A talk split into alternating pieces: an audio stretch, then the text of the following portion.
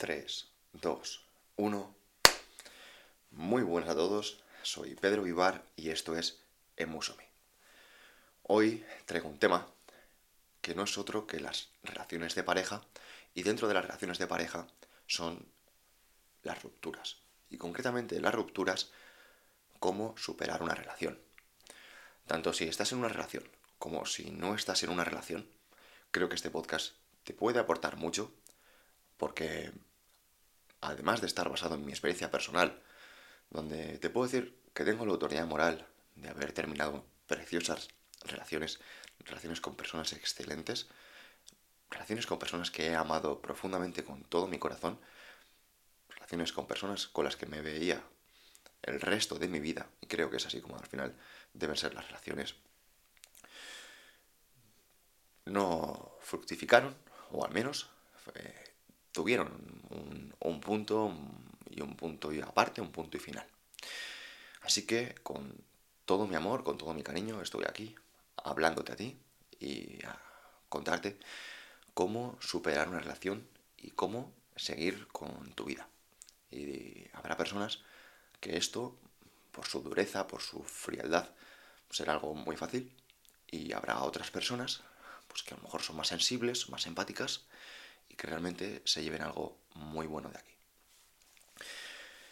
Antes de nada, quiero decir que yo soy una persona muy emocional. Es muy probable que tal vez me, veas tras una pantalla o me escuches tras un podcast y digas, wow, tío, yo te veo muy fuerte, te veo muy duro. Y, ¿sabes? Soy muy fuerte y soy muy duro. Y detrás de esa fuerza y esa dureza hay una persona sensible, hay una persona que el título de su podcast es Emoso en mí, emocioname.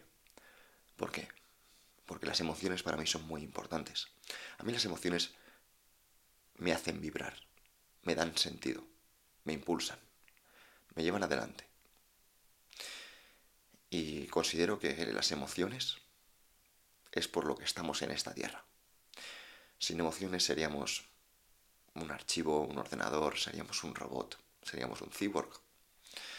Y es precisamente eh, tener la capacidad de sentir emociones y transmitírsela a otros lo que hace que esta vida sea tan entretenida. Tanto en los momentos que nos encantan, como en los momentos que nos desencantan y nos hacen la vida más difícil. Pero que la vida se haga más difícil, al final es simplemente para valorar aún más cualquier momento. Ya no solo los momentos buenos, sino los momentos en los que no estás mal. Los momentos en los que no estás mal, cuando has estado muy mal, son buenos. Cuando has sentido un dolor muy agudo, no sentir ese dolor es un placer. Y sin más dilación, vamos a comenzar. Antes de comenzar, quiero contarte una historia. Es una historia real y por la privacidad de esta persona voy a poner el nombre de otra. Esta es la historia de José.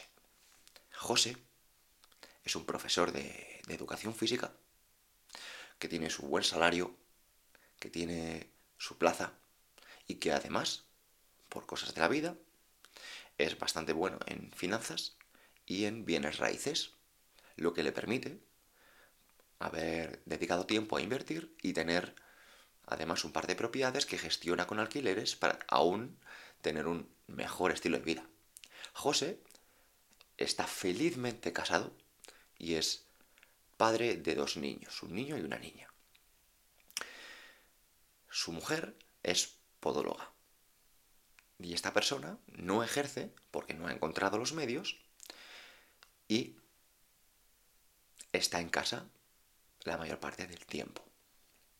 Eso, en ocasiones, hacía que generase que José mm, sintiera que su pareja estaba un poco un poco limitada, un poco infeliz, porque no se estaba desarrollando en algo que había dedicado mucho tiempo y mucho amor.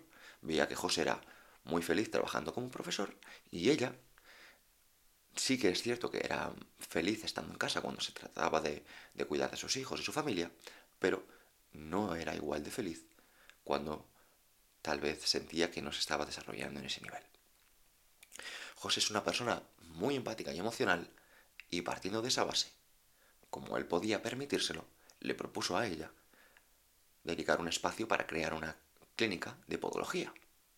Él era el mayor inversor y que para ello creó una clínica en la que ella pudiera ejercer. Dedicó gran parte de sus ahorros, era una persona pudiente y no tardó mucho en realizarlo. Ella se sentía súper agradecida. Y no solo agradecida, se sentía muy realizada porque podía empezar a ejercer en algo que ella amaba. Al poco tiempo, a los dos meses, eh, empezaron a funcionar y contrataron en la clínica a un joven podólogo. Esto fue genial, incluso les permitía irse de vacaciones. En unas vacaciones, José observó que ella pasaba mucho tiempo con el teléfono, pero lo consideraba normal, pues ella estaba trabajando en cosas que antes no tenía y tenía, más, tenía menos tiempo que a lo mejor eh, tenía antes. José lo veía normal. Lo que no vio normal fue que su mujer poco a poco se fue alejando de él. Y al poco tiempo, ella le pidió separarse, le pidió el divorcio, porque se había enamorado del joven que había empezado a trabajar en la clínica.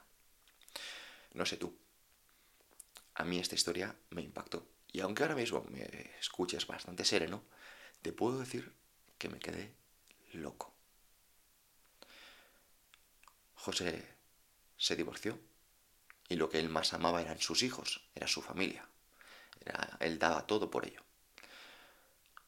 Al poco tiempo, José entró en una depresión muy grande y cogió cerca de 30 kilos necesitó ayuda psicológica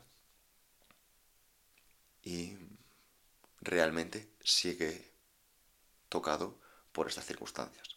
Evidentemente, es una circunstancia que muchos entendemos, es una circunstancia que todos los que hemos tenido una relación podemos empatizar, da igual si eres hombre o mujer, esto es para todos. Y con ello, simplemente quiero introducir que en muchas ocasiones superar una relación puede no ser nada fácil. Quería hacer esta introducción porque habrá personas que me digan, Pedro, está genial que tú nos cuentes tu historia y cómo superaste relaciones en las que evidentemente los que a lo mejor te hemos visto por redes sociales, te hemos visto tremendamente o profundamente enamorado, hemos visto que has dado todo por, por tu pareja, has dado todo por, por esta persona y probablemente pues digas que pese a ello no teníamos una casa juntos, una hipoteca, no teníamos hijos. Por tanto, quiero contarte que hay personas como José que tiempo después y con ayuda consiguen retomar su vida y volver a ser felices. Para ello, quiero contextualizar con otras cosas que no tienen nada que ver con, con las relaciones. Y quiero contarte la historia de Antonio. Antonio es un hombre de, de 55 años, al que le diagnostican cáncer de próstata. Esa persona está felizmente casado y tiene tres hijos, dos hijas y un hijo. Antonio, durante este proceso de cáncer, es sometido a distintas cirugías y pese a que tiene éxito y puede continuar con su vida, le estirpan la próstata y pierde la posibilidad de tener relaciones sexuales. Y necesita un pañal para su día a día. También puedo contarte la historia de Marisa. Marisa es una mujer de 39 años, con dos hijos, felizmente casada, a la que le diagnostican un, cáncer, un cáncer de colon, y ve parado su progresión. Estas historias te darás cuenta de que pese a que hay eh, parejas de por medio, poco tienen que ver con superar una ruptura. Pero lo que quiero contarte con esto es que en muchas ocasiones Hay circunstancias que son mucho más duras que una ruptura. Hay circunstancias reales que suceden todos los días que son mucho más duras que una ruptura. Personalmente, a mí lo que más me ha ayudado a superar mis relaciones cuando las he terminado no ha sido en centrarme en lo que me faltaba. No quiero decirte ahora que me, centré en el deporte, en mi físico, en mi, en mi trabajo. No quiero hablarte de eso. No quiero frivolizar con un tema que es muy doloroso, un tema que todos hemos vivido y que realmente en muchas ocasiones nos puede hacer sentir realmente, realmente vacíos y realmente mal. Quiero decirte que lo que he encontrado que sucede en la mayoría de ocasiones es que las personas sufren porque no se centran en lo que han bebido, se centran en lo que no han vivido, en lo que no van a vivir, en lo que les falta, en la escasez. Para los estoicos, concretamente Séneca, hablaba que el mayor pecado que existe es la ingratitud. La ingratitud. La ingratitud es quedarse con lo que no tienes, con lo que te falta, no con lo que tienes, con lo que has vivido. Personalmente, si algo te puedo decir que me ha ayudado muchísimo, no ha sido en pensar, hoy ya no voy a estar más con esta persona, o qué estará haciendo esta persona, wow, va a estar con otros chicos. Mm, ya no voy a pasar más tiempo con ella, ya no voy a revivir estos momentos. No, para nada ha sido pensar en eso. Realmente lo que considero que me ha ayudado mucho ha sido qué bonito ha sido el tiempo que he pasado con esta persona. Cuántas gracias tengo que dar que una persona tan especial, tan buena, haya decidido estar tiempo conmigo. Esto personalmente ha sido lo que más me ha motivado cuántas gracias tengo que dar también que mi mayor problema sea que ya no sigo compartiendo tiempo con esta persona maravillosa o que ya no esté en mi vida esta persona maravillosa y no, por ejemplo, tener un cáncer o no, por ejemplo, haber perdido X cosas. Porque siempre se puede estar peor, siempre, siempre, siempre se puede estar peor. Y sabes que las personas desagradecidas aún más van a estar peor, porque no saben centrarse en lo que tienen, siempre se centran en lo que les falta, siempre se centran en, en otras cosas, viven en la escasez. Cuando terminé mi última relación, que fue maravillosa, con una persona maravillosa, no fue fácil, no fue fácil, no fue fácil porque yo había hecho planes de futuro con, esta persona. Me había comprado una parcela enfrente de la casa de sus padres y no me arrepiento muchos planes de futuro, muchas ilusiones que finalmente ves que no están ahí, que se van, que se disipan. ¿Y qué vas a hacer? ¿Comportarte como un desagradecido? Para nada. Realmente, si algo te puedo decir que me ha ayudado ha sido dar gracias, dar gracias, es decir, gracias por acompañarme en este camino, gracias por venir a mi vida cuando estaba malito, gracias por hacernos a los dos mejores y más fuertes. Y ojalá, ojalá que seas lo que yo creo que puedes llegar a ser. Y por permitirme haberte puesto un ladrillito en ese camino. Evidentemente, ahora te voy a contar lo que hice, como personalmente lo superé. Lo superé muy pronto, lo superé muy pronto. Lo superé muy pronto y no fue fácil, pero, pese a que no fue fácil, fue ilusionante, fue motivador. Empecé a dedicar todo ese tiempo, toda esa energía que dedicaba a una persona que amaba y empecé a dedicar ese tiempo y esa energía a mí mismo. Me daba cuenta de que tenía muchas más horas del día para mí, mucha más energía para mí. Ya no dedicaba ese tiempo y esa energía a otra persona, dedicaba ese tiempo y esa energía a mí. Empecé a dedicar más tiempo a leer, a dedicar más tiempo a escribir, a dedicar más tiempo a mis entrenamientos, a, otros amigos, a otras relaciones. Y te puedo decir que fue maravilloso y que en ese tiempo he escrito un libro. He hecho decenas de formaciones por toda España. He hecho retiros. No solo que haya ido a retiros, sino que he impartido mis propios retiros por toda España. he creado, junto con mi compañero Rocas y, y Josué, la programación neuromotriz. Hemos vivido un montón de cosas. Y al final es porque el tiempo y la energía no lo dedico en lo que me falta, lo que te vuelve infeliz. Lo dedico en lo que tengo, lo dedico en las dos manos que tengo, en todos mis recursos, en este podcast, en las personas que estáis aquí detrás. Además, ahora estamos en YouTube, que por cierto, eh, si estás en YouTube viéndolo, déjame un like o compártelo si te gusta, que sabes que siempre ayuda un montón.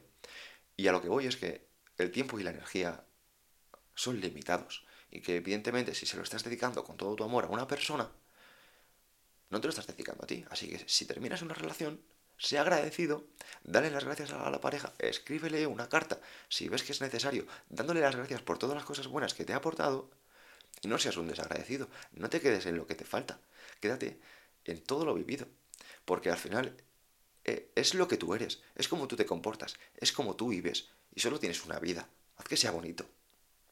Al final, muchas veces es fácil señalar al resto y decir, mira, lo que, mira cómo viven, mira, mira este, mira esta. Pero realmente lo difícil y lo que realmente te va a dar respuestas es señalarte a ti y, decirte, ¿me estoy comportando como la persona que podría ser? ¿Me estoy siendo lo, todo lo bueno que podría ser? ¿O realmente a lo mejor no estoy al nivel que yo debería esperar de mí mismo? Pues lo que, a lo que voy es que realmente tú mismo te pongas a la altura de lo que, de lo que tú mismo esperas de ti. Porque el tiempo pasa y va a llegar un momento que vas a mirar atrás y vas a decir, podría haber tenido más, más dureza en mi carácter, podría haber sido más fuerte, y son pequeñas decisiones, es cuestión del foco. Y es cierto que el foco hoy en día está disipado, está distraído, hay cientos de entretenimientos baratos, gratis y de todo tipo, infructuosos, improductivos en muchas ocasiones. Y eso debilita el alma de las personas, porque el alma expande las cosas, y si tienes el alma dividida en mil cosas, realmente no estás empujando, que mucho abarca, poco aprieta. Así que no quiero hacer este podcast innecesariamente más largo de lo que, de lo que debería.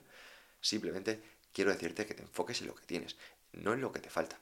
Que de verdad, que seas una persona abundante porque puedes serlo, es una decisión, es algo que nace de tus decisiones, de cómo ves el mundo.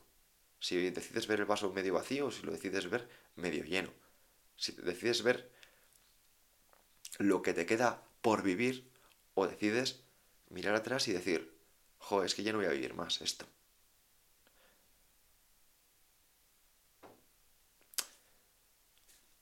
Eres más de lo que a lo mejor te has planteado todavía. Muchas gracias.